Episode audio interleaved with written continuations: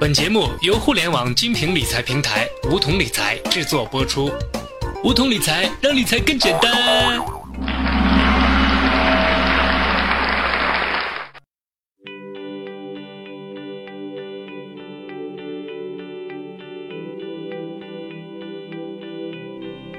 亲爱的小伙伴们，欢迎收听梧桐理财学堂，我是梧桐小学弟。大家最近还好吗？股票涨了吗？赚了钱的话，记得请小学弟吃饭哦。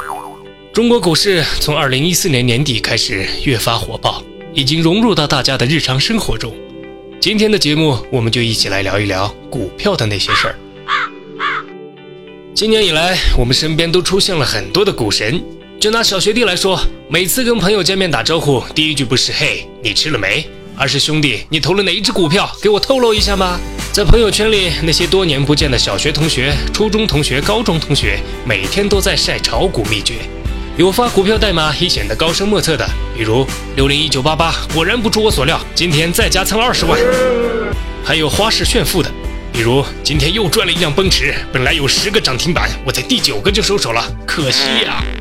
然后就是那些对股票一窍不通的七大姑八大姨，天天追着小学弟要我推荐股票。这要是涨了的话还好说，亏了的话连亲戚都没得做了。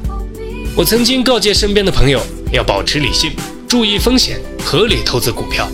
但是朋友越来越浮躁，说牛市已经来了，现在进去就是赚钱。而就在一个星期之前，股市一周跌了七百点，从五千一百点跌到四千四百点，创下七年新高。现在正处在巨大的震荡之中。我们再对比一下数据，目前股市从两千三百点涨到五千点，用了一年半的时间。而从五千点跌到四千五百点，只用了一个星期。再看一下上一轮牛市，两千零七年从六千一百七十点下跌到三千点，只用了三个月。所以说，牛市的终结是非常迅速的，涨得慢，跌得快，要时刻保持警惕。股神巴菲特曾经说过：“在别人贪婪的时候，我恐惧。”小学弟现在深深明白了这句话的道理。当成千上万的人为了炒股而疯狂的时候，股市已经成了一个丧失理性的市场。经济学泰斗吴敬琏先生更是以赌博来形容当前股市的泡沫。他说：“中国实体经济疲弱，股市却反过来猛涨。”这让我想起以前在农村，农忙的时候大家没空都在埋头干活，农闲的时候大家有空就去赌博。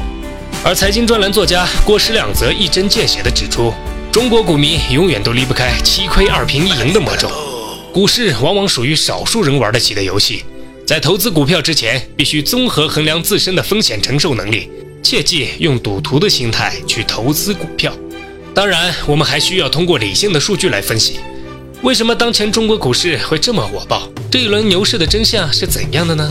首先，从经济层面上看，一个国家股市的表现反映的是这个国家的经济形势。站在这个角度而言，我国经济增速从2010年开始下跌，经济遇冷，结构转型尚有很长的路要走。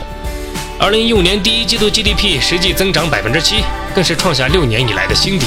而此时股市大涨，似乎没有实体经济的支撑，上市公司的利润下降，股价反而大涨。这意味着过高的市盈率很可能会透支企业未来的投资价值。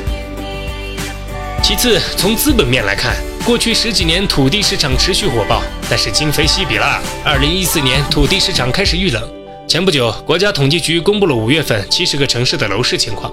数据显示，在新建商品住宅方面，有四十三个城市在下降，占比百分之六十一。房地产开发商日益艰难，政府也希望摆脱土地财政的枷锁，这就意味着土地市场融资不再像以前那样容易。而在过剩型经济、储蓄率居高不下的大背景下，社会的投资资金自然会转战股市寻找出路，大量的资金从楼市、土市中抽出，股市则迎来了巨额资金的抄底进入。如果将股票看成货物，从供求关系的角度来讲，当货币开始增多，货物相对减少，那么货物的相对价格就会上升。换句话来讲，现在的股票大涨，其实都是钱堆出来的。国内的市场并不成熟，市场的有效性比较低，一定程度上，股市大涨刺激了投资者的热情，而投资者在激情和利益的驱使之下，将更多的资金投入股市，股价进一步拉高，造成了螺旋上升的效应。股票不断大涨的同时，恐慌的情绪也会萌发和蔓延，这就是中国股市的真相。我们买股票根本不是看这家公司的效益怎么样，国家经济形势怎么样，而是靠小道消息，打听什么时候资金会出逃，什么时候资金会进场。而作为一个小散户，你永远玩不过机构，这是一场猫和老鼠的游戏。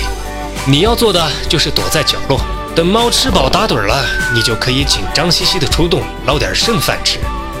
好了，以上就是我们今天的全部内容。